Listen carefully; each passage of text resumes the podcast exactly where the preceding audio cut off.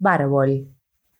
Entretanto, los hobbits corrían tan rápidamente como era posible en la oscuridad y la mañana del bosque, siguiendo el curso del río hacia el oeste y las pendientes de las montañas, internándose más y más en Fangon. El miedo a los orcos fue muriendo en ellos poco a poco y aminoraron el paso. De pronto se sintieron invadidos por una curiosa sensación de ahogo, como si el aire se hubiera enrarecido. Al fin Merry se detuvo. No podemos seguir así, jadeó. Necesito aire. Bebamos un trago al menos, dijo Pippin. Tengo la garganta seca. Se trepó a una gruesa raíz de árbol que bajaba retorciéndose a la corriente y se inclinó y recogió un poco de agua en las manos juntas. El agua era fría y clara, y Pippin bebió varias veces. Merry lo siguió. El agua los refrescó y reanimó. Se quedaron sentados un rato a orillas del río, moviendo en el agua las piernas y pies doloridos y examinando los árboles que se alzaban en silencio en filas apretadas, hasta perderse todo alrededor en el crepúsculo gris. Espero que todavía no hayas perdido el rumbo, dijo Pippin, apoyándose en un tronco corpulento. Podríamos al menos seguir el curso de este río, el Entaguas, o como lo llames, y salir por donde hemos venido. Podríamos, sí, si las piernas nos ayudan, dijo Merry, y si el aire no nos falta. Sí, todo es muy oscuro y sofocante aquí, dijo Pippin. Me recuerda de algún modo la vieja sala de la gran morada de los Tac en los Smials de Tacburgo, una inmensa habitación donde los muebles no se movieron ni se cambiaron durante siglos. Se dice que Tac el viejo vivió allí muchos años y que él y la habitación envejecieron y decayeron juntos. Nadie tocó nada allí desde que él murió, hace ya un siglo. Y el viejo Geronte era mi tatarabuelo, de modo que el cuarto está así desde hace rato. Pero no era nada comparado con la impresión de vejez que da este bosque. Mira todas esas barbas y patillas de líquenes que lloran y se arrastran. Y casi todos los árboles parecen estar cubiertos con unas hojas secas y raídas que nunca han caído. Desalineados. No alcanzo a imaginar qué aspecto tendrá aquí la primavera, si llega alguna vez menos aún una limpieza de primavera. Pero el sol tiene que asomar aquí algunas veces, dijo Merry. No se parece ni en el aspecto ni en la atmósfera al bosque negro, según la descripción de Bilbo. Aquel era sombrío y negro, y morada de cosas sombrías y negras. Este es solo oscuro y terriblemente tupido. No puedes imaginar que vivan animales aquí, o que se queden mucho tiempo. No, ni hobbits, dijo Pippin. Y la idea de atravesarlo no me hace ninguna gracia. Nada que comer durante cientos de millas, me parece. ¿Cómo están nuestras provisiones? Escasas, dijo Merry. Escapamos sin nada más que dos pequeños paquetes de lembas y abandonamos todo el resto. Examinaron lo que quedaba de los bizcochos de los elfos, solo unos pocos pedazos que no durarían más de cinco días. Y nada con que cubrirnos, dijo Merry. Pasaremos frío esta noche, no importa por dónde vayamos. Bueno, será mejor que lo decidamos ahora, dijo Pippin. La mañana estará ya bastante avanzada. En ese mismo momento vieron que una luz amarilla había aparecido un poco más allá. Los rayos del sol parecían haber traspasado de pronto la bóveda del bosque. Mira, dijo Merry, el sol tiene que haberse ocultado en una nube mientras estábamos bajo los árboles, y ahora ha salido otra vez, o ha subido lo suficiente como para echar una mirada por alguna abertura. No es muy lejos, vamos a ver. Pronto descubrieron que el sitio estaba más lejos de lo que habían imaginado. El terreno continuaba elevándose en una empinada pendiente y era cada vez más pedregoso. La luz crecía a medida que avanzaban y pronto se encontraron ante una pared de piedra. La falda de una colina o el fin abrupto de alguna larga estribación que venía de las montañas distantes. No había allí ningún árbol y el sol caía de lleno sobre la superficie de piedra. Las ramas de los árboles que crecían al pie de la pared se extendían tiesas e inmóviles, como para recibir el calor. Donde todo les pareciera antes tan avejentado y gris, brillaban ahora los pardos y los ocres y los grises y negros de la corteza, lustrosos como cuero encerado. En las copas de los árboles había un claro resplandor verde, como de hierba nueva, como si una primavera temprana, o una visión fugaz de la primavera, flotara alrededor. En la cara del muro de piedra se veía una especie de escalinata quizá natural, labrada por las inclemencias del tiempo y el desgaste de la piedra, pues los escalones eran desiguales y toscos. Arriba, casi a la altura de las cimas de los árboles, había una cornisa debajo de un risco. Nada crecía allí excepto unas pocas hierbas y malezas en el borde y un viejo tronco de árbol donde solo quedaban dos ramas retorcidas. Parecía casi la silueta de un hombre viejo y encorvado que estaba allí de pie, parpadeando a la luz de la mañana. Subamos, dijo Merry alegremente. Vayamos a respirar un poco de aire fresco y echar una mirada a las cercanías. Treparon por la pared. Si los escalones no eran naturales, habían sido labrados para pies más grandes y piernas más largas que las de los hobbits. Se sentían demasiado impacientes y no se detuvieron a pensar cómo era posible que ya hubieran recobrado las fuerzas y que las heridas y lastimaduras del cautiverio hubieran cicatrizado de un modo tan notable. Llegaron al fin al borde de la cornisa, casi al pie del viejo tronco. Subieron entonces de un salto y se volvieron dando la espalda a la colina, respirando profundamente y mirando hacia el este. Vieron entonces que se habían internado en el bosque solo unas tres o cuatro millas, las copas de los árboles descendían por la pendiente hacia la llanura. Allí, cerca de las márgenes del bosque, unas altas volutas de humo negro se alzaban en espiral y venían flotando y ondulando hacia ellos. El viento está cambiando, dijo Merry. Sopla otra vez del este. Hace fresco aquí. Sí, dijo Pippin. Temo que solo sean unos rayos pasajeros y que pronto todo sea gris otra vez. Qué lástima. Este viejo bosque hirsuto parecía tan distinto a la luz del sol. Casi me gustaba el lugar. Casi te gustaba el bosque. Muy bien. Una amabilidad nada común, dijo una voz desconocida. Daos vuelta que quiero veros las caras. Yo casi sentí que no me gustabais, pero no nos apresuremos. Volveos. Unas manos grandes y nudosas se posaron en los hombros de los hobbits y los obligaron a darse vuelta, gentilmente pero con una fuerza irresistible.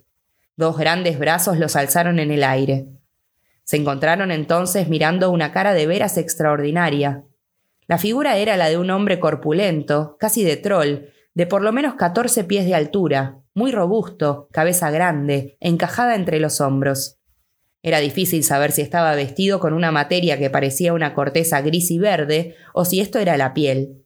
En todo caso, los brazos, a una cierta distancia del tronco, no tenían arrugas y estaban recubiertos de una piel parda y lisa, los grandes pies tenían siete dedos cada uno. De la parte inferior de la larga cara colgaba una barba gris, abundante, casi ramosa en las raíces, delgada y mohosa en las puntas. Pero en ese momento los hobbits no miraron otra cosa que los ojos. Aquellos ojos profundos los examinaban ahora, lentos y solemnes, pero muy penetrantes. Eran de color castaño, atravesados por una luz verde.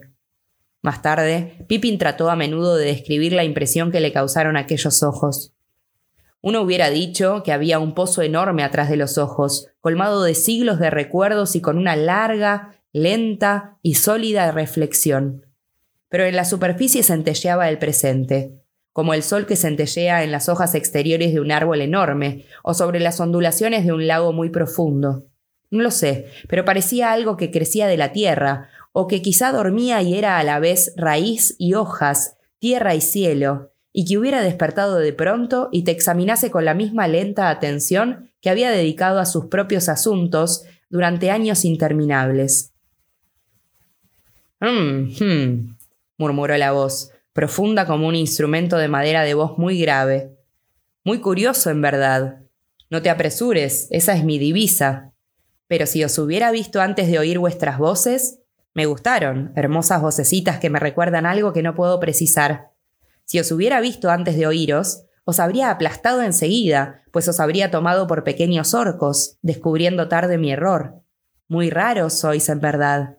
Raíces y brotes muy raros. Pippin, aunque todavía muy asombrado, perdió el miedo. Sentía ante aquellos ojos una curiosa incertidumbre, pero ningún temor. Por favor, dijo, ¿quién eres? ¿Y qué eres? Una mirada rara asomó entonces a los viejos ojos, una suerte de cautela. Los pozos profundos estaban de nuevo cubiertos. Hmm, bueno, respondió la voz. En fin, soy un Ent, o así me llaman. Sí, Ent es la palabra. Soy el Ent, podríais decir, en vuestro lenguaje. Algunos me llaman Fangorn, otros Barbol. Podéis llamarme Barbol. Un Ent, dijo Merry. ¿Qué es eso? ¿Pero qué nombre te das? ¿Cómo te llamas en verdad? Uh, veamos, respondió Bárbol. Uh, eso sería decirlo todo. No tan deprisa. Soy yo quien hace las preguntas. Estáis en mi país. ¿Quiénes sois vosotros? me pregunto. No alcanzo a reconoceros. No me parece que estéis en las largas listas que aprendí cuando era joven. Pero eso fue hace muchísimo tiempo y pueden haber hecho nuevas listas. Veamos, veamos. ¿Cómo era? Aprended ahora la ciencia de las criaturas vivientes. Nombrad primero los cuatro, los pueblos libres, los más antiguos, los hijos de los elfos, el enano que habita en moradas sombrías, el Ent, nacido de la tierra, viejo como los montes, el hombre mortal, domador de caballos. el castor que construye, el gamo que salta, el oso aficionado a la miel, el jabalí que lucha, el perro hambriento, la liebre temerosa. el águila en el aire, el buey en la pradera, el ciervo de corona de cuerno, el halcón el más rápido, el cisne el más blanco, la serpiente la más fría. ¿Cómo seguía? Rum tum, rum tum, rum tum tum. Era una larga lista, pero de todos modos parece que no encajaréis en ningún sitio. Parece que siempre nos dejaron fuera de las viejas listas y las viejas historias, dijo Merry. Sin embargo, andamos de un lado a otro desde hace bastante tiempo. Somos hobbits. ¿Por qué no añadir otra línea? dijo Pippin. Los hobbits medianos que habitan en agujeros. Si nos pones entre los cuatro, después del hombre, la gente grande, quizás hayas resuelto el problema. Hmm, no está mal, no está mal, dijo Barbol. Podemos hacerlo. Así que habitáis en agujeros, ¿eh? Parece muy bien y adecuado. ¿Quién os llama hobbits, de todos modos? No me parece una palabra élfica. Los elfos crearon todas las palabras antiguas. Ellos empezaron. Nadie nos llama hobbits. Nosotros nos llamamos así a nosotros mismos, dijo Pippin. Un momento, no tan deprisa. ¿Os llamáis hobbits a vosotros mismos? Pero no tenéis que decírselo a cualquiera. Pronto estaréis divulgando vuestros verdaderos nombres si no tenéis cuidado. Eso no nos preocupa, dijo Merry. En verdad yo soy un brandigamo, Meriadoc Brandigamo, aunque casi todos me llaman Merry. Y yo soy Tac Peregrin Tac, pero generalmente me llaman Pippin, o aún Pip. Mmm, sois realmente gente apresurada, dijo Barbol. Vuestra confianza me honra, pero no tenéis que ser tan francos al principio. Hay ents y ents, ya sabéis. O hay ents y cosas que parecen ents, pero no lo son, como diríais vosotros. Os llamaré Mary y Pippin, si os parece bien. Bonitos nombres. En cuanto a mí, no os diré cómo me llamo, no por ahora al menos. Una curiosa sonrisa, como si ocultara algo, pero a la vez de un cierto humor, le asomó a los ojos con un resplandor verde. Ante todo me llevaría mucho tiempo. Mi nombre crece continuamente, de modo que mi nombre es como una historia. Los nombres verdaderos os cuentan la historia de quienes los llevan, en mi lenguaje, en el viejo éntico, como podría decirse. Es un lenguaje encantador, pero lleva mucho tiempo decir algo en él, pues nunca decimos nada, excepto cuando vale la pena pasar mucho tiempo hablando y escuchando. Pero ahora, y los ojos se volvieron muy brillantes y presentes, y pareció que se achicaban y hasta que se afilaban, ¿qué ocurre? ¿Qué hacéis vosotros en todo esto? Puedo ver y oír, y oler y sentir, muchas de estas cosas, y de estas y de estas, la rumba camandalint orburume. Excusadme, es una parte del nombre que yo le doy. No sé qué nombre tiene en los lenguajes de fuera. Ya sabéis, el sitio en que estamos, el sitio en que estoy de pie mirando las mañanas hermosas y pensando en el sol y en las hierbas de más allá del bosque, y en los caballos y en las nubes y en cómo se despliega el mundo. ¿Qué ocurre? ¿En qué anda Gandalf? Y esos Burdrum, Barbol emitió un sonido retumbante y profundo, como el acorde disonante de un órgano. ¿Y esos orcos y el joven Saruman en Isengard? ¿Qué hacen? Me gusta que me cuenten las noticias, pero no demasiado a prisa ahora.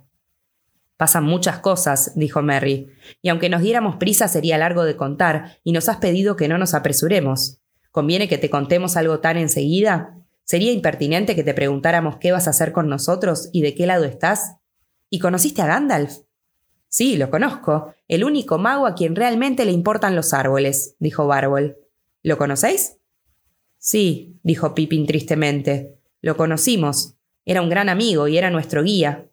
Entonces puedo responder a vuestras otras preguntas, dijo Barbol. No haré nada con vosotros. No si eso quiere decir haceros algo a vosotros sin vuestro permiso. Podemos intentar algunas cosas juntos. No sé nada acerca de helados. Sigo mi propio camino, aunque podéis acompañarme un momento. Pero habláis del señor Gandalf como parte de una historia que ha terminado. Sí, así es, dijo tristemente Pippin. La historia parece continuar, pero me temo que Gandalf haya caído fuera. Mm, vamos, dijo Barbol. Hmm, hmm, ah, bien. Hizo una pausa mirando largamente a los hobbits. Ah, bien, no sé qué decir, vamos. Si quisieras oír algo más, dijo Merry, te lo contaremos, pero llevará tiempo. ¿No quisieras ponernos en el suelo? ¿No podríamos sentarnos juntos al sol mientras hay sol? Estarás cansado de tenernos siempre alzados. Mm, ¿Cansado? No, no estoy cansado. No me canso fácilmente. Y no tengo la costumbre de sentarme. No soy muy... Mm, plegadizo. Pero mirad, el sol se está yendo, en efecto. Dejemos este... ¿Habéis dicho cómo lo llamáis? ¿Colina? Sugirió Pippin. ¿Cornisa? ¿Escalón? sugirió Merry. Barbol repitió pensativo las palabras. Colina, sí, eso era pero es una palabra apresurada para algo que ha estado siempre aquí desde que se formó esta parte del mundo. No importa, dejémosla y vámonos. ¿A dónde iremos? preguntó Mary. A mi casa, o a una de mis casas, respondió Barbol. ¿Está lejos? No lo sé, quizá lo llaméis lejos, pero ¿qué importa? Bueno, verás, hemos perdido todo lo que teníamos, dijo Mary. Solo nos queda un poco de comida. Oh, mmm, no hay de qué preocuparse, dijo Barbol. Puedo daros una bebida que os mantendrá verdes y en estado de crecimiento durante un largo, largo rato. Y si decidimos separarnos, puedo depositaros fuera de mi país en el punto que queráis. Vamos. Sosteniendo a los hobbits gentilmente pero con firmeza, cada uno en el hueco de un brazo, Barbol alzó primero un gran pie y luego el otro, y lo llevó al borde de la cornisa. Los dedos que parecían raíces se aferraron a las rocas. Luego Barbol descendió cuidadosa y solemnemente de escalón en escalón y llegó así al suelo del bosque. Enseguida echó a andar entre los árboles con largos pasos deliberados, internándose más y más en el bosque, sin alejarse del río, subiendo siempre hacia las faldas de las montañas. Muchos de los árboles parecían dormidos o no le prestaban atención, como si fuera una de aquellas criaturas que iban simplemente de aquí para allá pero algunos se estremecían y algunos levantaban las ramas por encima de la cabeza de Bárbol para dejarlo pasar. En todo este tiempo, mientras caminaba, Bárbol se hablaba a sí mismo en una ininterrumpida corriente de sonidos musicales. Los hobbits estuvieron callados un tiempo. Se sentían, lo que era raro, a salvo y cómodos, y tenían mucho que pensar y mucho que preguntarse. Al fin Pippin se atrevió a hablar otra vez. Por favor, Bárbol, dijo, ¿puedo preguntarte algo? ¿Por qué Celeborn nos previno contra el bosque? Nos dijo que no nos arriesgáramos a extraviarnos en el bosque. Hmm, ¿les dijo eso? gruñó Barbol. Y yo hubiera dicho lo mismo si hubiera ido en dirección opuesta. No te arriesgues a extraviarte en los bosques de Laurelindorinan. Así es como lo llamaban los elfos, pero ahora han abreviado el nombre. Los Lorien lo llaman. Quizá tienen razón, quizás el bosque está decayendo, no creciendo el Valle del Oro que cantaba, así llamaban al país, en los tiempos de Érase una vez. Ahora lo llaman Flor del Sueño. En fin, pero es un lugar raro, donde no todos pueden aventurarse. Me sorprende que hayáis salido de allí, pero mucho más que hayáis entrado. Esto no le ha ocurrido a ningún extranjero desde hace tiempo. Es un curioso país. Y así pasa con este bosque. La gente ha tenido mucho que lamentar aquí. Ay, sí, mucho que lamentar, sí. Laurelindorinan, Lindelorendor, Malinornelion, Ornemalin, canturrió entre dientes. Me parece que allá se han quedado un poco atrás, dijo.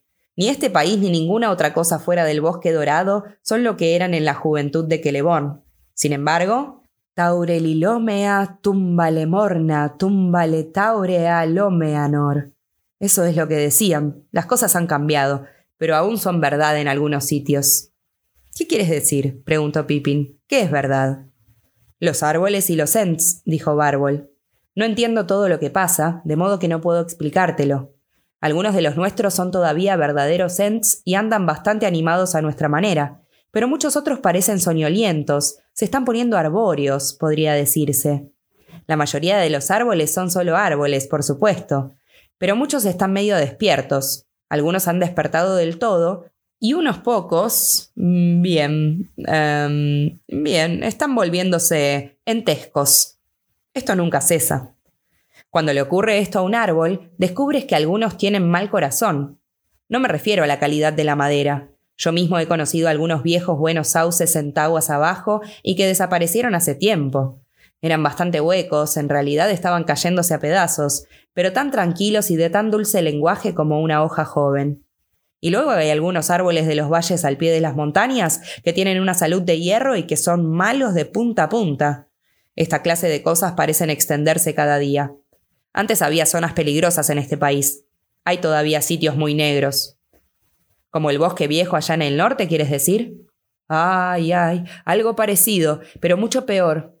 No dudo de que una sombra de la gran oscuridad todavía reposa allá en el norte, y los malos recuerdos han llegado hasta nosotros.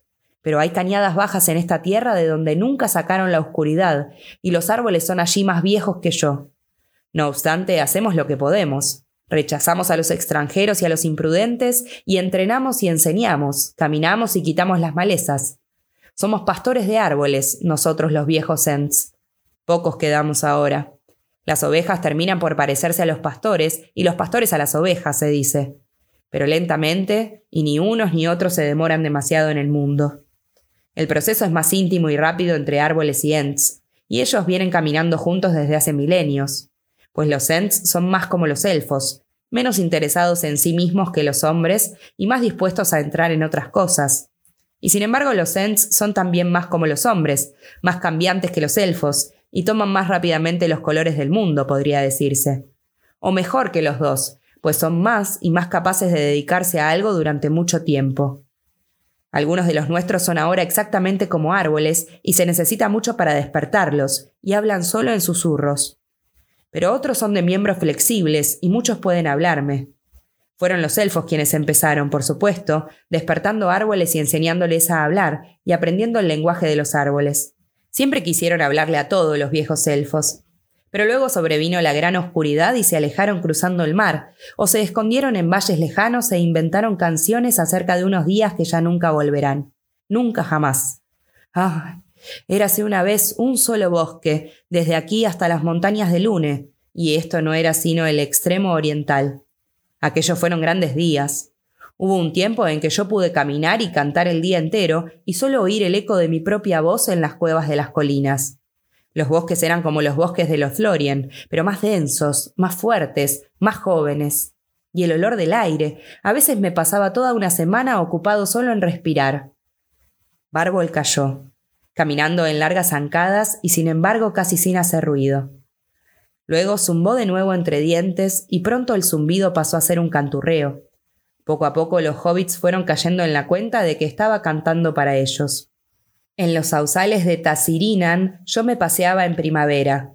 Ah, los colores y el aroma de la primavera en Nantasarion. Y yo dije que aquello era bueno. Recorrí en el verano los olmedos de Osiriant. Ah, la luz y la música en el verano junto a los siete ríos de Osir. Y yo pensé que aquello era mejor. A los ayales de Neldoreth vine en el otoño. Ah, el rojo y el oro y el susurro de las hojas en el otoño de Taurnaneldor. Yo no había deseado tanto. A los pinares de la meseta de Dorthnion subí en invierno. Ah, el viento y la blancura y las ramas negras del invierno en Orodnazón. Mi voz subió y cantó en el cielo, y todas aquellas tierras yacen ahora bajo las olas.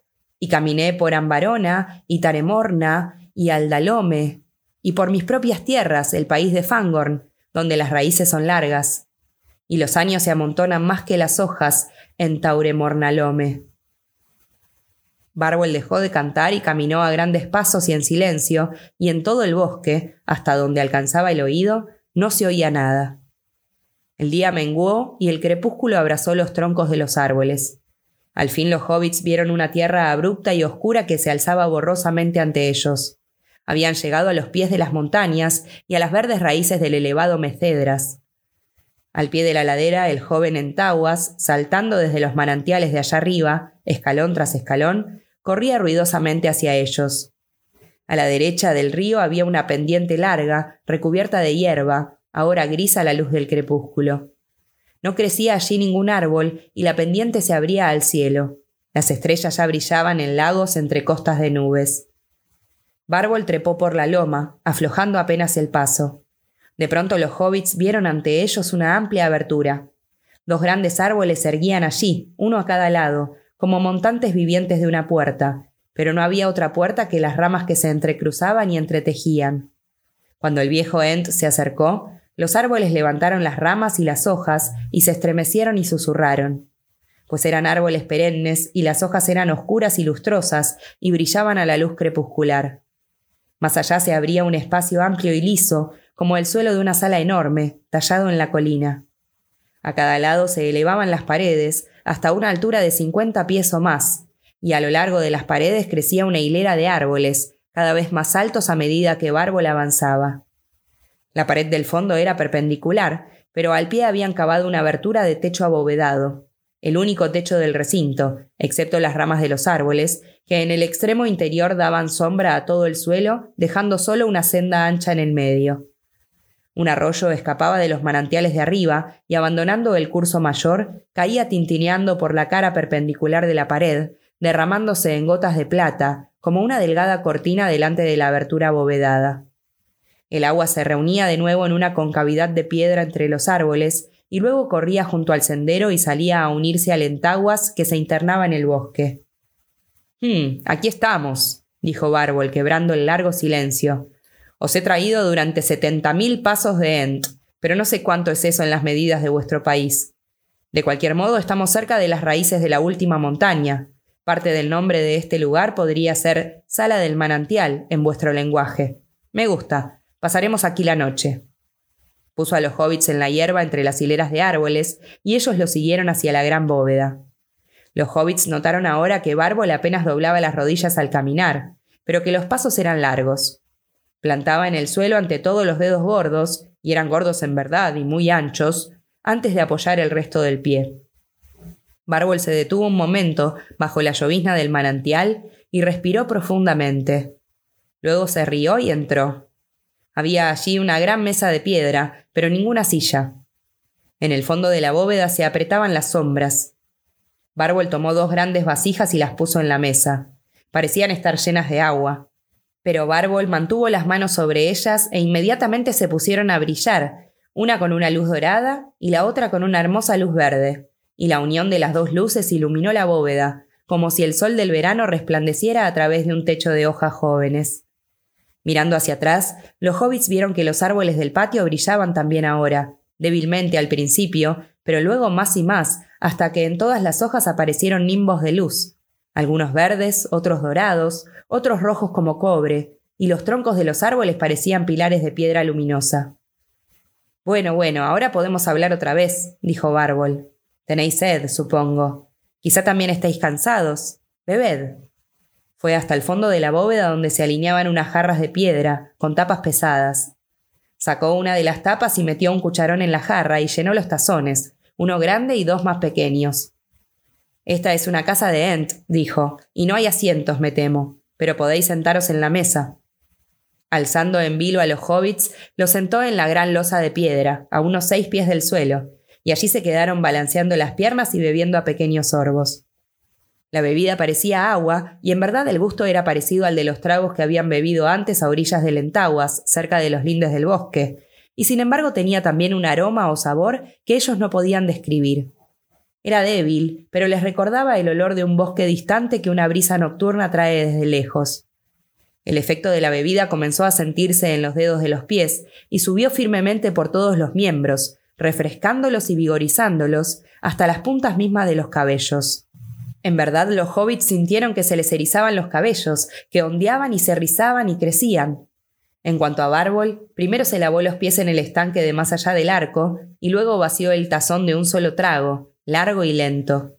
Los hobbits pensaron que nunca dejaría de beber. Al fin dejó otra vez el tazón sobre la mesa. Ah, suspiró. Hmm, hmm, ahora podemos hablar con mayor facilidad. Podéis sentaros en el suelo y yo me acostaré, así evitaré que la bebida se me suba a la cabeza y me dé sueño. A la derecha de la bóveda había un lecho grande de patas bajas, de no más de dos pies, muy recubierto de hierbas y helechos secos. Barbol se echó lentamente en esta cama, doblando apenas la cintura, hasta que descansó acostado, con las manos detrás de la cabeza, mirando el cielo raso, donde centelleaban las luces, como hojas que se mueven al sol. Merry y Pippin se sentaron junto a él sobre almohadones de hierba. Ahora contadme vuestra historia, y no os apresuréis. Los hobbits empezaron a contarle la historia de todo lo que había ocurrido desde que dejaron Hobbiton. No siguieron un orden muy claro, pues se interrumpían uno a otro de continuo y Barbol detenía a menudo a quien hablaba y volvía a algún punto anterior, o saltaba hacia adelante haciendo preguntas sobre acontecimientos posteriores. No hablaron, sin embargo, del anillo, y no le dijeron por qué se habían puesto en camino ni hacia dónde iban. Y Barbol no les pidió explicaciones.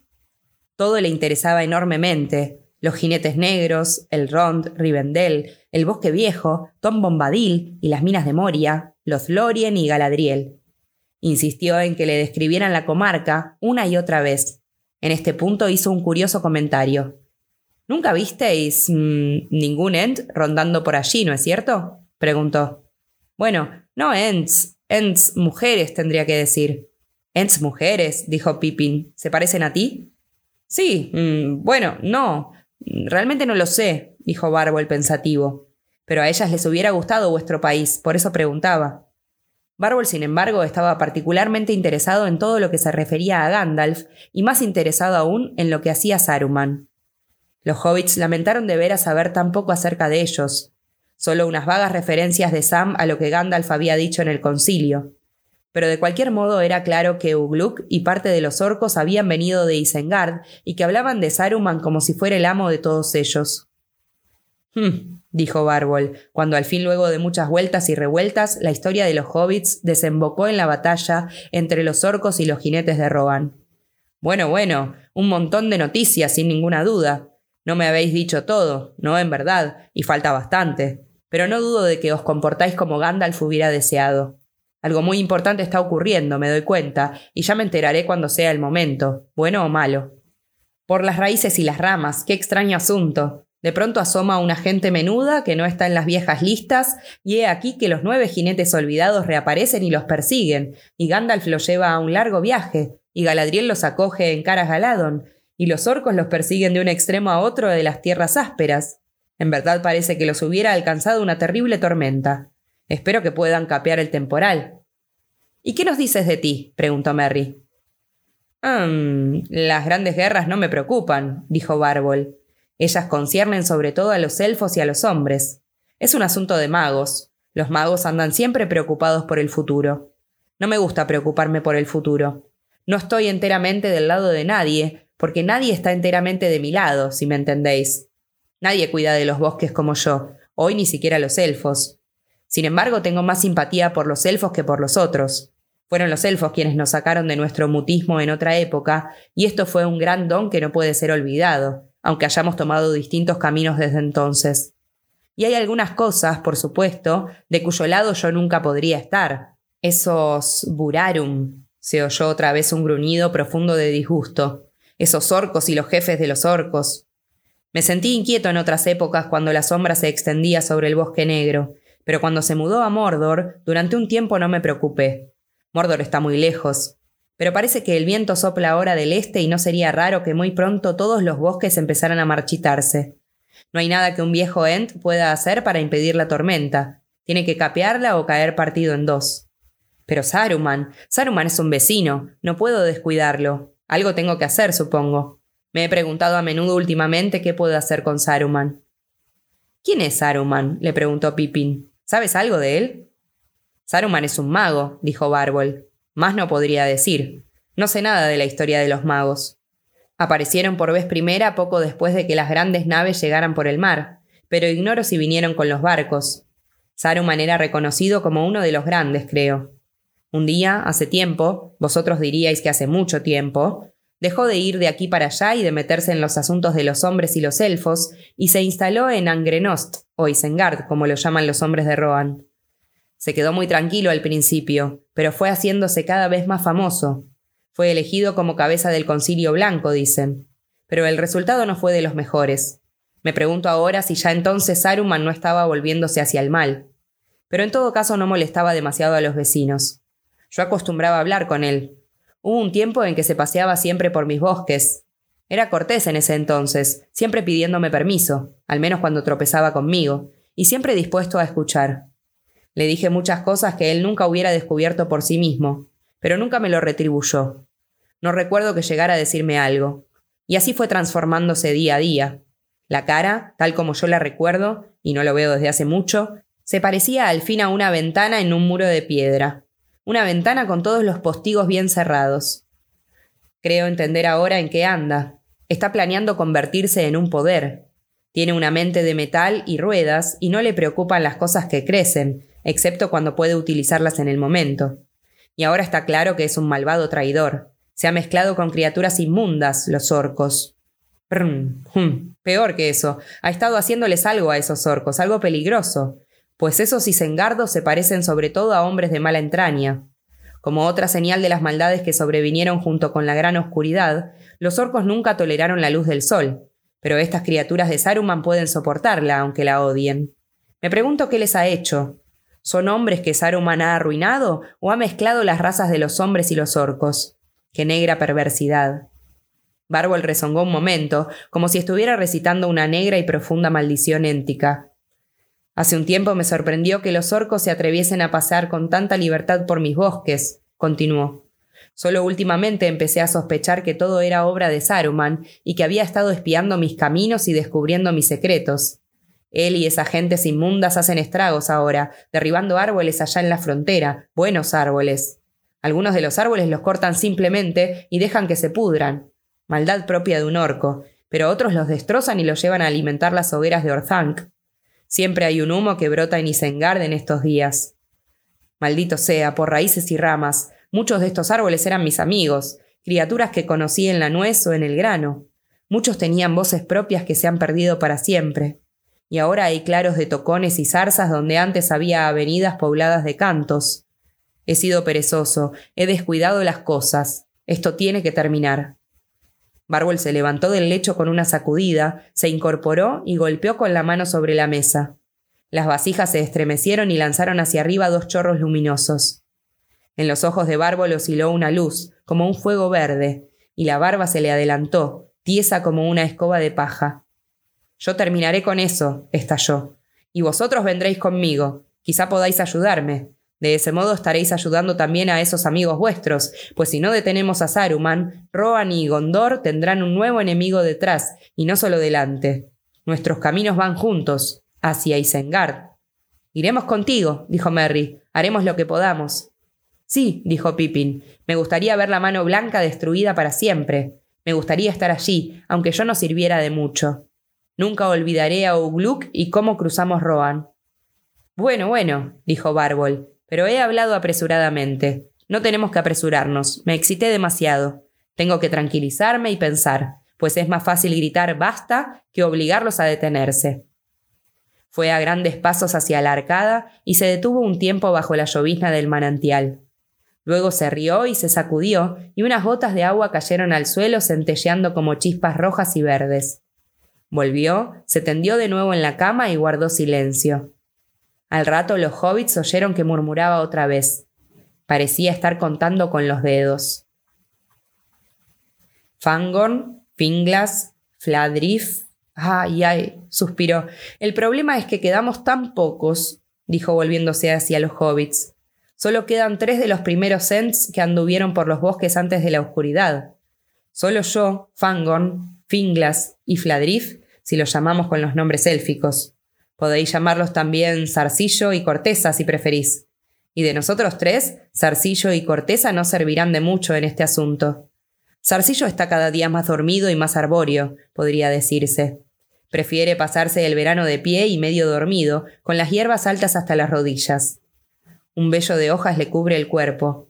Acostumbraba a despertar en invierno, pero últimamente se ha sentido demasiado soñoliento para caminar mucho. Corteza vive en las faldas de las montañas al este de Isengard. Allí es donde ha habido más dificultades. Los orcos lo lastimaron y muchos de los suyos y de los árboles que apacentaba han sido asesinados y destruidos. Ha subido a los lugares altos, entre los abedules que él prefiere, y no descenderá.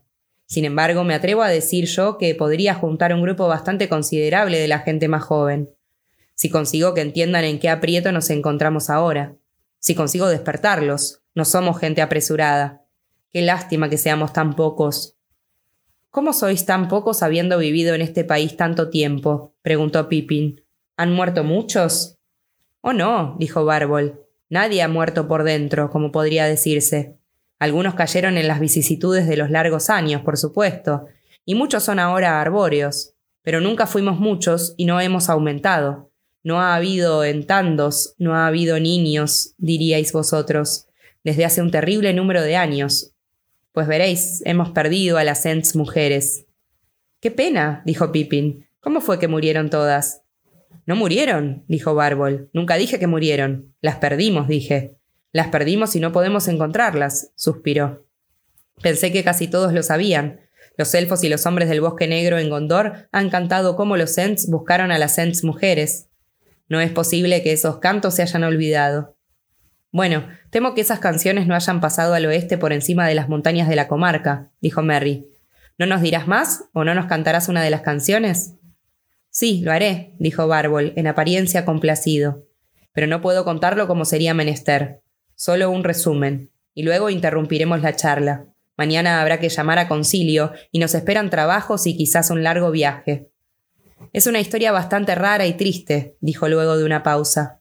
Cuando el mundo era joven y los bosques vastos y salvajes, los Ents y las Ents mujeres, y había entonces Ents doncellas, ah, la belleza de Fimbrecil, miembros de junco, de los pies ligeros en nuestra juventud. Caminaban juntos y habitaban juntos. Pero los corazones de unos y otros no crecieron del mismo modo. Los Ents se consagraban a lo que encontraban en el mundo y las Ents mujeres a otras cosas, pues los Ents amaban los grandes árboles y los bosques salvajes y las faldas de las altas colinas, y bebían de los manantiales de las montañas, y comían solo las frutas que los árboles dejaban caer delante de ellos. Y aprendieron de los elfos y hablaron con los árboles. Pero las Ents mujeres se interesaban en los árboles más pequeños y en las praderas soleadas más allá del pie de los bosques, y ellas veían el endrino en el arbusto y la manzana silvestre y la cereza que florecían en primavera, y las hierbas verdes en las tierras anegadas del verano, y las hierbas granadas en los campos de otoño. No deseaban hablar con esas cosas, pero sí que entendieran lo que se les decía y que obedecieran. Las Ents mujeres les ordenaban que crecieran de acuerdo con los deseos que ellas tenían y que las hojas y los frutos fueran del agrado de ellas, pues las Ents mujeres deseaban orden y abundancia y paz, o sea que las cosas se quedaran donde ellas las habían puesto. De modo que las Ents mujeres cultivaron jardines para vivir. Pero los Ents siguieron errando por el mundo, y solo de vez en cuando íbamos a los jardines. Luego, cuando la oscuridad entró en el norte, las Ents mujeres cruzaron el río Grande e hicieron otros jardines y trabajaron los campos nuevos, y las vimos menos aún. Luego de la derrota de la oscuridad, las tierras de las Ents mujeres florecieron en abundancia y los campos se colmaron de grano. Muchos hombres aprendieron las artes de las Ents mujeres y les rindieron grandes honores, pero nosotros solo éramos una leyenda para ellos, un secreto guardado en el corazón del bosque.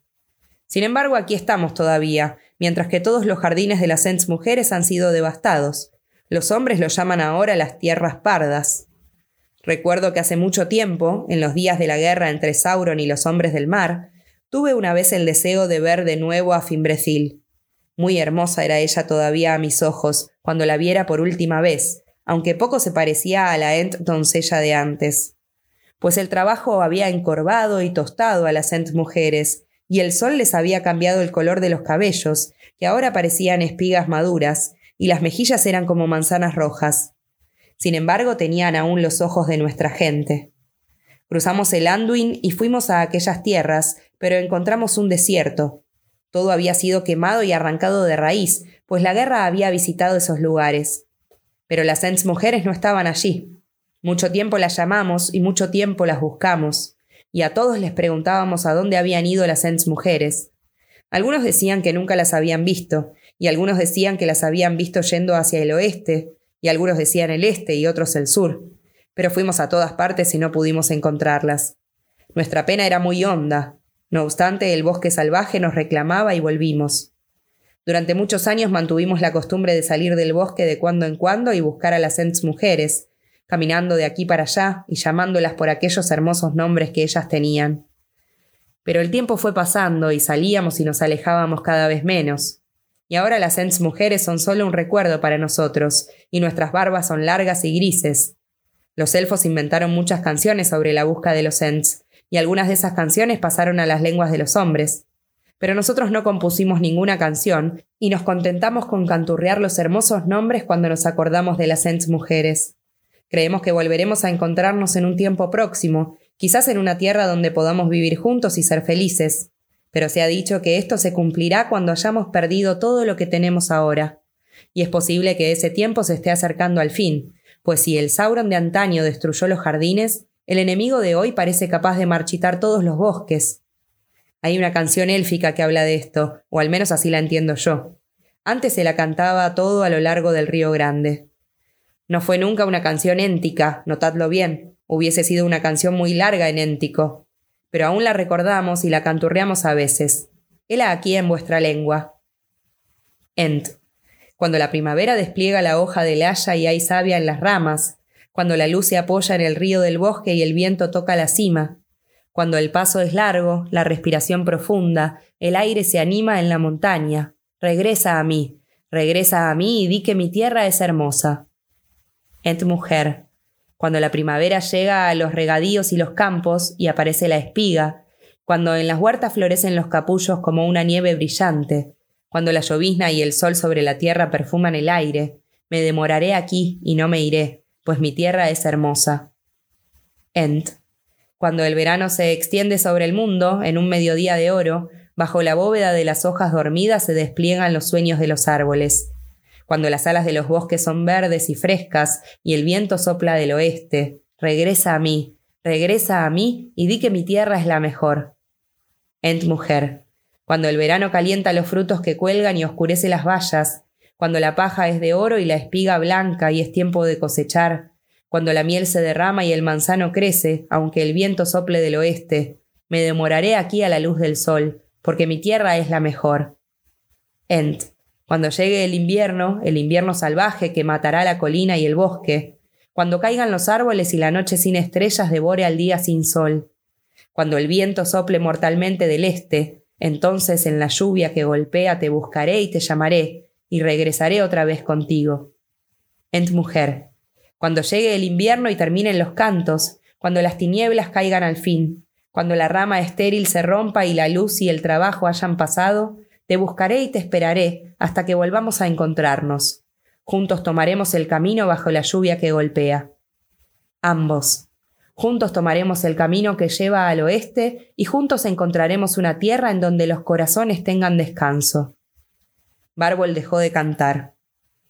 Así dice la canción, dijo. Es una canción élfica, por supuesto, alegre, concisa y termina pronto. Me atrevería a decir que es bastante hermosa aunque los Ents podrían decir mucho más si tuvieran tiempo. Pero ahora voy a levantarme para dormir un poco. ¿Dónde os pondréis de pie? Nosotros comúnmente nos acostamos para dormir, dijo Merry. Nos quedaremos donde estamos. Acostarse para dormir, exclamó Barbol. Pero claro. Me olvido a veces. Cantando esa canción creí estar de nuevo en los tiempos de antaño, casi como si estuviera hablándoles a unos jóvenes sentandos. Bueno, podéis acostaros en la cama. Yo me pondré de pie bajo la lluvia. Buenas noches. Merry y Pippin treparon a la cama y se acomodaron en la hierba y los helechos blandos. Era una cama fresca, perfumada y tibia. Las luces se apagaron y el resplandor de los árboles se desvaneció. Pero afuera, bajo el arco, alcanzaban a ver al viejo bárbol de pie, inmóvil, con los brazos levantados por encima de la cabeza. Las estrellas brillantes miraban desde el cielo e iluminaban el agua que caía y se le derramaba sobre los dedos y la cabeza, y goteaba, goteaba en cientos de gotas de plata. Escuchando el tintineo de las gotas, los hobbits se durmieron. Despertaron y vieron que un sol fresco brillaba en el patio y en el suelo de la caverna. Unos andrajos de nubes altas corrían en el cielo, arrastradas por un viento que soplaba firmemente del este. No vieron a Bárbol, pero mientras se bañaban en el estanque junto al arco, oyeron que zumbaba y cantaba, subiendo por el camino entre los árboles. ¡Uh, oh! Buenos días, Merry y Pippin, bramó al verlos. ¿Dormís mucho? Yo ya he dado cientos de pasos. Ahora beberemos un poco y luego iremos a la cámara de los Ents. Trajo una jarra de piedra, pero no la misma de la noche anterior, y le sirvió dos tazones. El sabor tampoco era el mismo, más terrestre, más generoso, más fortificante y nutritivo, por así decir. Mientras los hobbits bebían, sentados en el borde de la cama y mordisqueando los bizcochos élficos, porque comer algo les parecía parte necesaria del desayuno, no porque tuvieran hambre. Bárbol se quedó allí de pie, canturreando un éntico o élfico o alguna extraña lengua y mirando el cielo. ¿Dónde está la cámara de los Ents? se atrevió a preguntar Pippin. Uh, ¿eh? ¿La cámara de los Ents? dijo Bárbol dándose vuelta. No es un lugar, es una reunión de Ents, lo que no ocurre a menudo. Pero he conseguido que un número considerable me prometiera venir. Nos reuniremos en el sitio donde nos hemos reunido siempre. El Valle Emboscado lo llaman los hombres. Está lejos de aquí, en el sur. Tenemos que llegar allí antes del mediodía. Partieron sin tardanza. Barbol llevó en brazos a los hobbits como en la víspera. A la entrada del patio dobló a la derecha, atravesó de una zancada la corriente y caminó a grandes pasos hacia el sur, bordeando las faldas de piedras desmoronadas donde los árboles eran raros.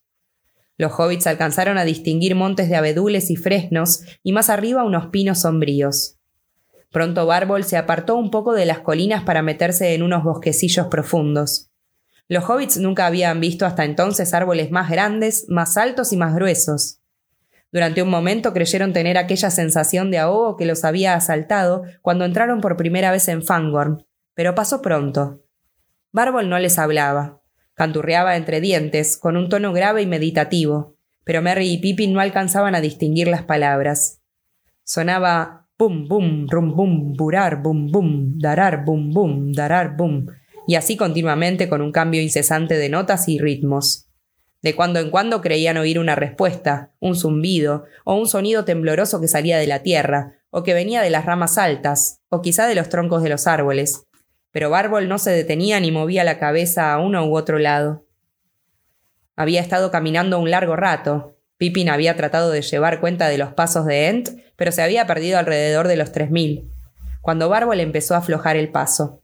De pronto se detuvo, bajó a los hobbits y se llevó a la boca las manos juntas, como formando un tubo hueco.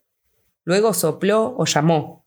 Un gran um, um resonó en los bosques, como un cuerno grave, y pareció que los árboles devolvían el eco. De lejos y de distintos sitios llegó un similar um, om, um, que no era un eco, sino una respuesta. Barbol cargó a Merry y Pippin sobre los hombros y echó a andar otra vez, lanzando de cuando en cuando otra llamada de cuerno, y las respuestas eran cada vez más claras y próximas. De este modo llegaron al fin a lo que parecía ser un muro impenetrable de árboles oscuros y de hoja perenne, árboles de una especie que los hobbits nunca habían visto antes. Las ramas salían directamente de las raíces y estaban densamente cubiertas de hojas oscuras y lustrosas como de acebo, pero sin espinas, y en el extremo de unos peciolos tiesos y verticales brillaban unos botones grandes y brillantes de color oliva. Volviéndose a la izquierda y bordeando esta cerca enorme, Barbol llegó en unas pocas zancadas a una entrada angosta. Un sendero donde se veían muchas huellas atravesaba la cerca y bajaba de pronto por una pendiente larga y abrupta.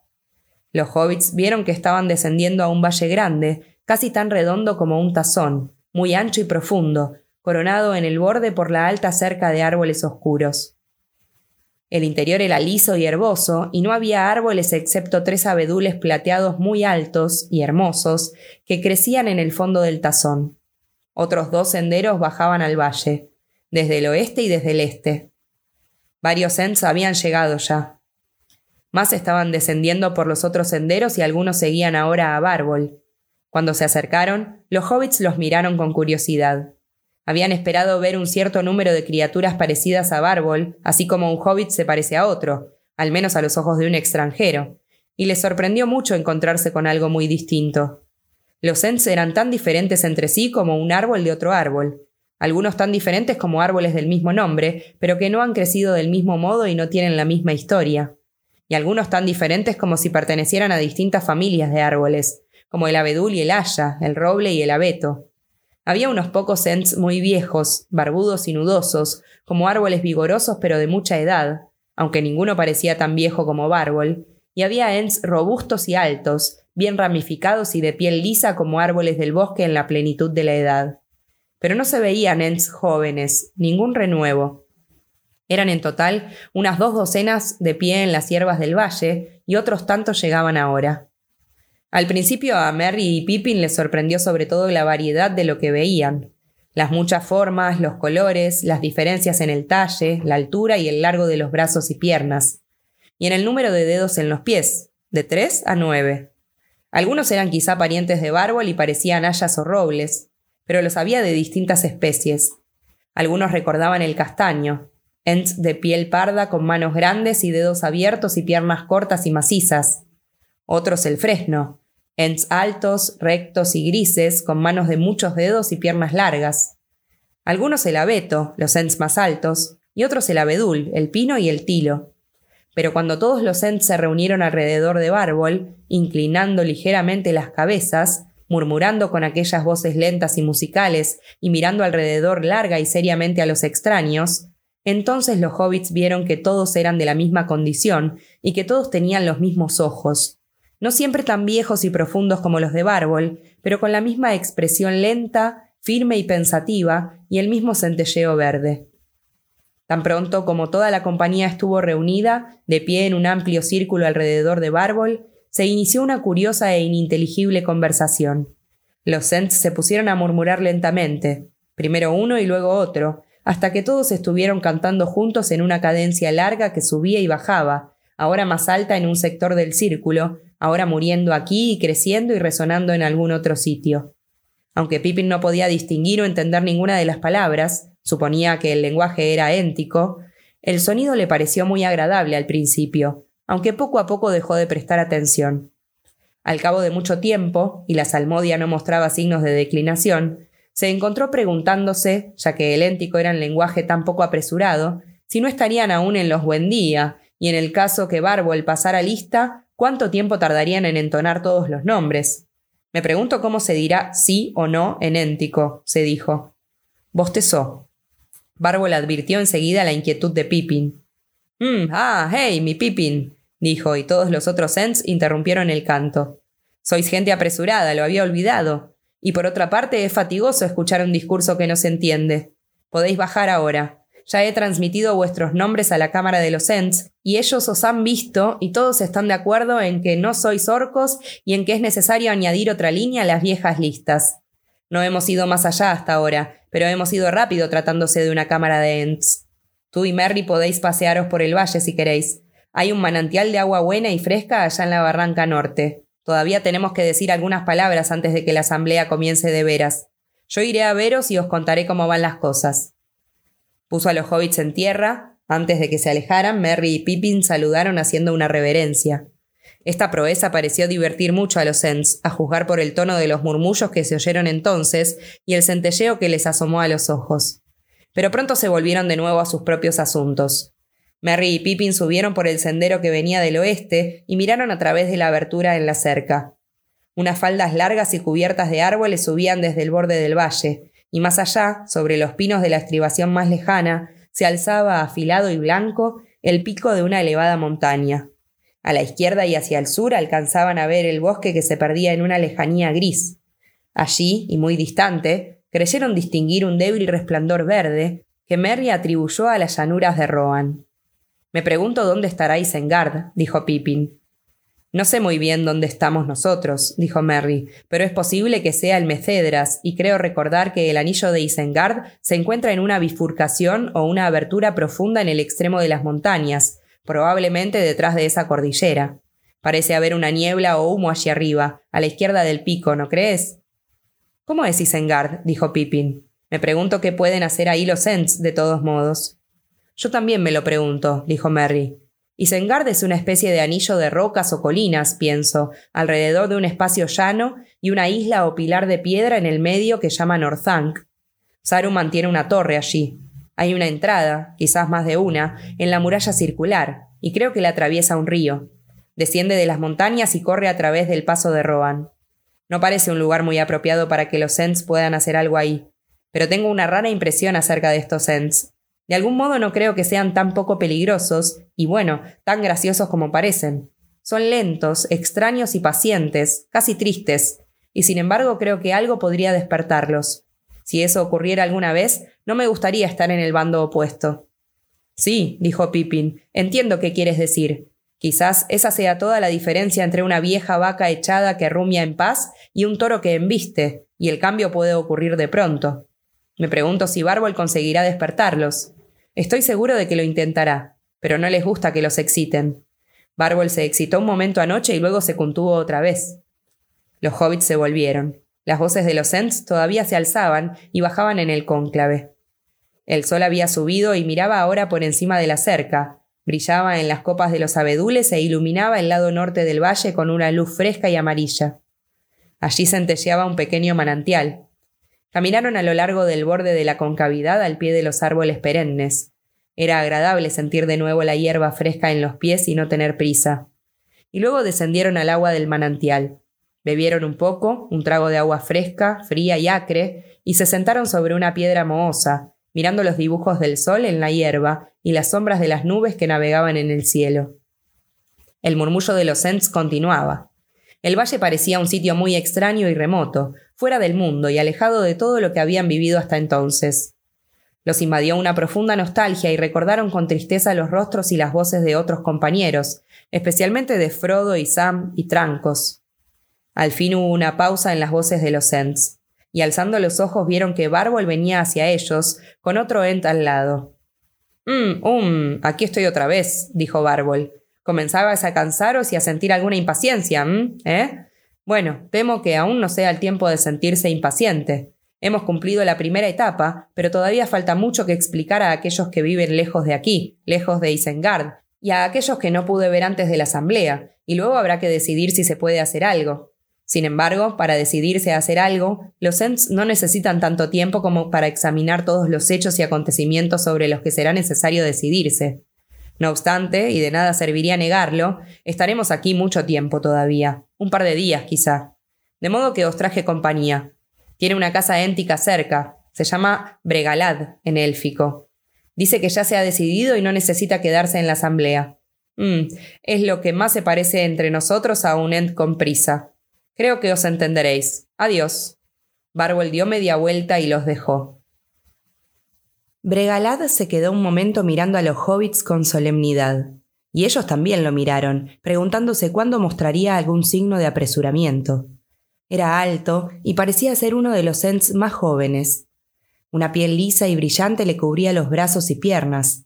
Tenía labios rojos y el cabello era verde gris. Podía inclinarse y balancearse como un árbol joven al viento.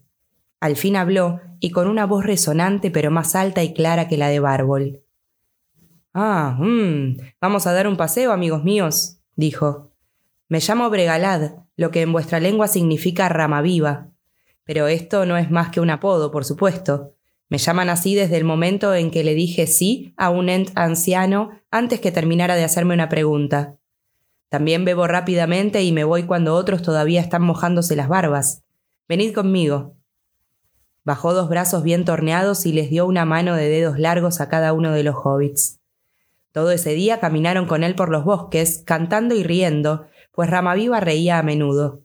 Reía si el sol salía de detrás de una nube, reía cuando encontraban un arroyo o un manantial, se inclinaba entonces y se refrescaba con agua los pies y la cabeza. Reía a veces cuando se oía algún sonido o murmullo en los árboles.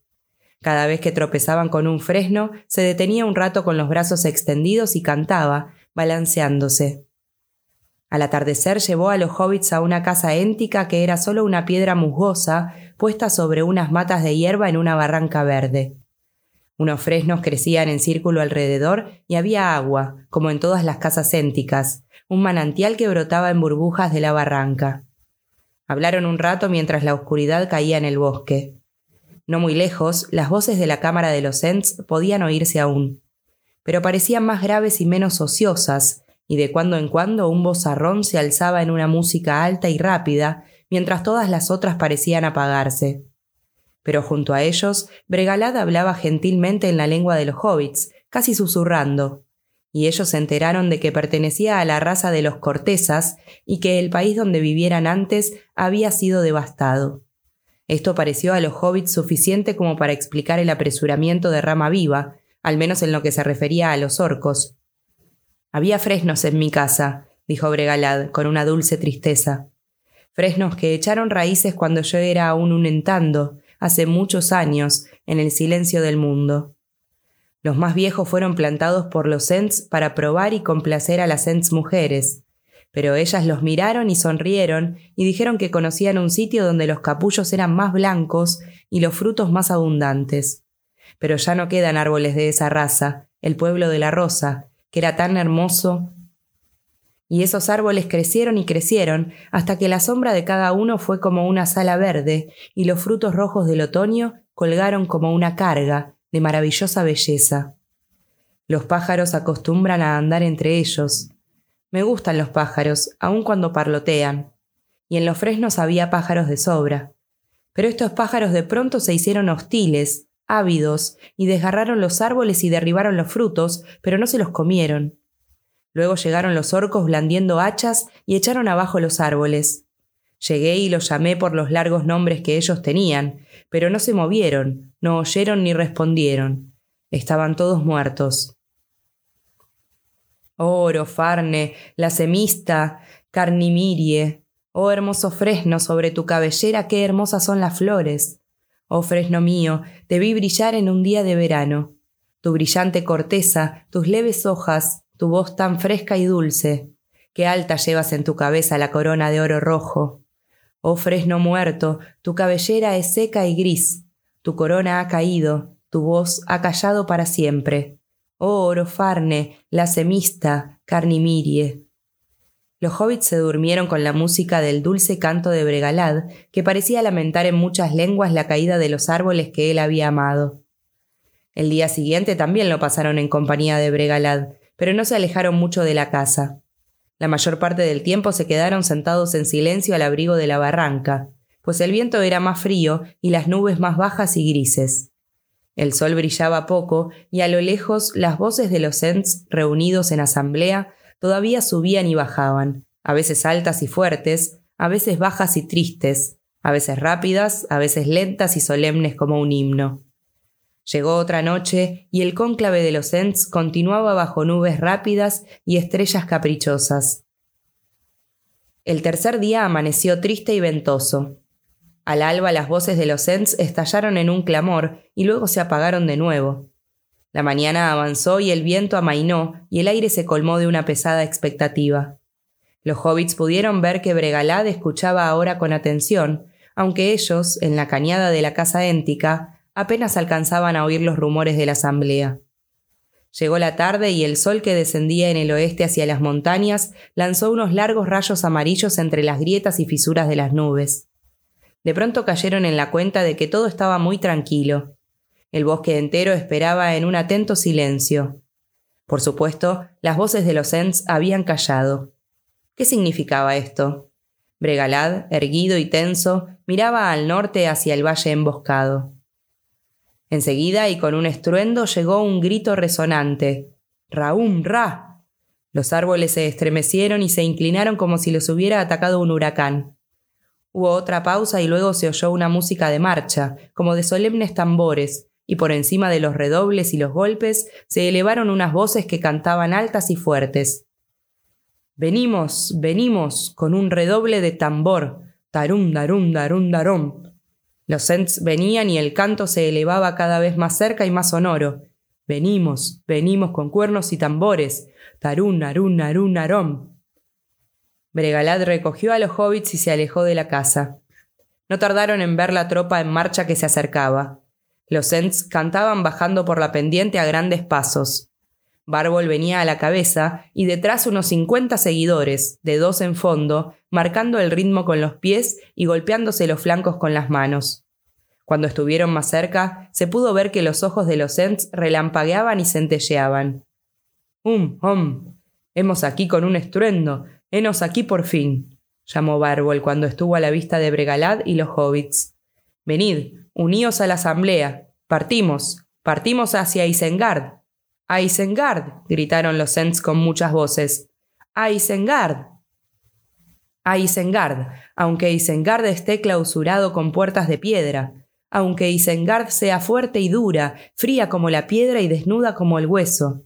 Partimos, partimos, partimos a la guerra, a romper la piedra y derribar la puerta. Pues el tronco y la rama están ardiendo ahora, el horno ruge, partimos a la guerra. Al país de las tinieblas con paso de destino, con redoble de tambor, marchamos, marchamos. A Isengard marchamos con el destino, marchamos con el destino, con el destino marchamos. Así cantaban mientras marchaban hacia el sur. Bregalad, los ojos brillantes, se metió de un salto en la fila junto a Bárbol. El viejo Ent tomó de vuelta a los hobbits y se los puso otra vez sobre los hombros, y así ellos cabalgaron orgullosos a la cabeza de la compañía que iba cantando, el corazón palpitante y la frente bien alta. Aunque habían esperado que algo ocurriera al fin, el cambio que se había operado en los Ents les parecía sorprendente, como si ahora se hubiese soltado una avenida de agua que un dique había contenido mucho tiempo. Los Ents no tardan mucho en decidirse al fin y al cabo, ¿no te parece? se aventuró a decir Pippin al cabo de un rato, cuando el canto se interrumpió un momento y solo se oyó el batir de las manos y los pies. ¿No tardan mucho? dijo Bárbol. Hum, sí, en verdad. Tardamos menos de lo que yo había pensado. En verdad no los he visto despiertos como ahora desde hace siglos. A nosotros los Ents no nos gusta que nos despierten, y no despertamos sino cuando nuestros árboles y nuestras vidas están en grave peligro. Esto no ha ocurrido en el bosque desde las guerras de Sauron y los hombres del mar. Es la obra de los orcos, esa destrucción por el placer de destruir, de rarum, sin ni siquiera la mala excusa de tener que alimentar las hogueras, lo que nos ha encolerizado de este modo, y la traición de un vecino, de quien esperábamos ayuda. Los magos tendrían que ser más sagaces. Son más sagaces. No hay maldición en élfico, éntico o las lenguas de los hombres bastante fuerte para semejante perfidia. Abajo, Saruman. ¿Derribaréis realmente las puertas de Isengard? preguntó Merry. Oh, mmm, bueno, podríamos hacerlo en verdad. No sabéis quizá qué fuertes somos.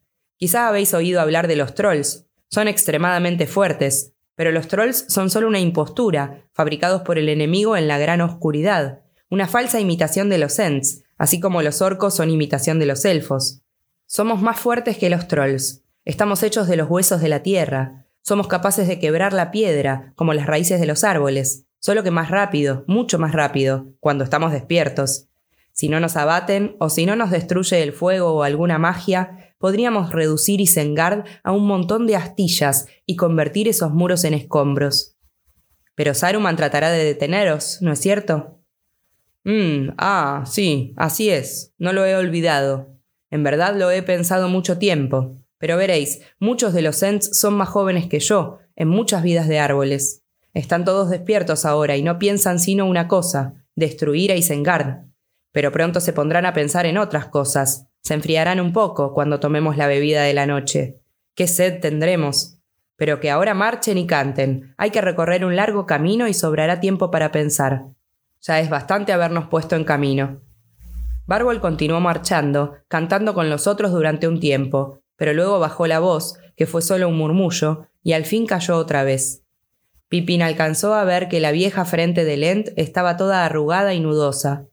Al fin Bárbol alzó los ojos y Pipín descubrió una mirada triste, triste pero no desdichada. Había una luz en ellos, como si la llama verde se le hubiera hundido aún más en los pozos oscuros del pensamiento. Por supuesto, es bastante verosímil, amigos míos, dijo con lentitud, bastante verosímil que estemos yendo a nuestra perdición. La última marcha de los Ents. Pero si nos quedamos en casa y no hacemos nada, la perdición nos alcanzará de todos modos, tarde o temprano. Este pensamiento está creciendo desde hace mucho en nuestros corazones, y por eso estamos marchando ahora. No fue una resolución apresurada. Ahora al menos la última marcha de los Ents quizá merezca una canción. Ay, suspiró. Podemos ayudar a los otros pueblos antes de irnos. Sin embargo, me hubiera gustado ver que las canciones sobre las Ents mujeres se cumplían de algún modo. Me hubiera gustado de veras ver otra vez a Fimbrecil. Pero en esto, amigos míos, las canciones como los árboles dan frutos en el tiempo que corresponde y según leyes propias, y a veces se marchitan prematuramente. Los Ents continuaban caminando a grandes pasos, habían descendido a un largo repliegue del terreno que se alejaba bajando hacia el sur, y ahora empezaban a trepar, cada vez más arriba, hacia la elevada cresta del oeste. El bosque se hizo menos denso y llegaron a unos pequeños montes de abedules, y luego a unas pendientes desnudas donde solo crecían unos pinos raquíticos. El sol se hundió detrás de la jiba oscura de la loma que se alzaba adelante. El crepúsculo gris cayó sobre ellos. Pippin miró hacia atrás. El número de los Ents había crecido. ¿O qué ocurría ahora? Donde se extendían las faldas desnudas y oscuras que acababan de cruzar, creyó ver montes de árboles. Pero estaban moviéndose.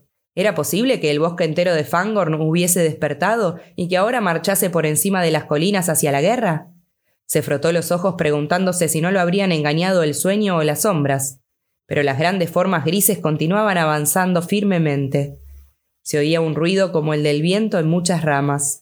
Los Ents se acercaban ahora a la cima de la estribación y todos los cantos habían cesado. Cayó la noche y se hizo el silencio. No se oía otra cosa que un débil temblor de tierra bajo los pies de los Ents y un roce, la sombra de un susurro, como de muchas hojas llevadas por el viento. Al fin se encontraron sobre la cima y miraron allá abajo un pozo oscuro, la gran depresión en el extremo de las montañas, Nam Karunir, el valle de Saruman. La noche se extiende sobre Isengard, dijo Bárbol.